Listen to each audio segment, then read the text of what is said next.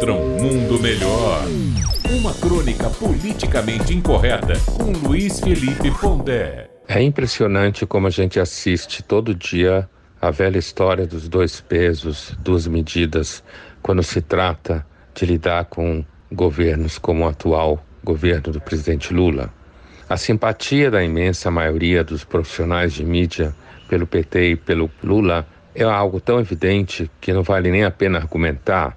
Basta você trabalhar na mídia ou frequentar a universidade ou conhecer seus colegas e os alunos que de lá saem. É claro que para você poder trabalhar de forma objetiva, você precisa fazer um esforço. Tomemos um exemplo.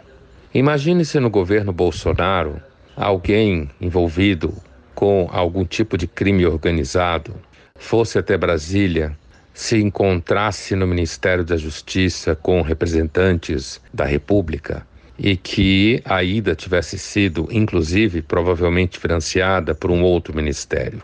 E depois imagine se o ministro aonde se deu a reunião com uma figura do crime organizado, ligado a alguém do crime organizado. Agora imagine se esse ministro viesse a ser indicado pelo ex-presidente Bolsonaro para o STF.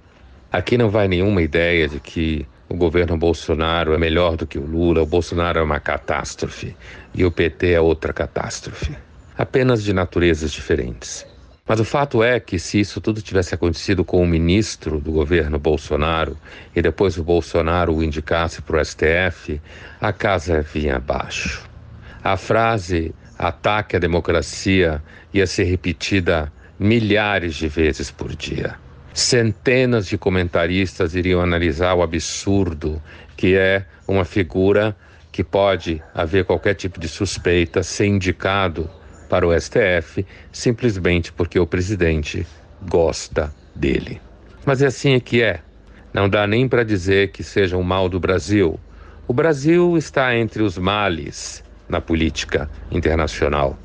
Porém, o fato é que cada vez mais a fé na política vai se desgastando. Luiz Felipe Pondé, de São Paulo, para a Rádio Metrópole.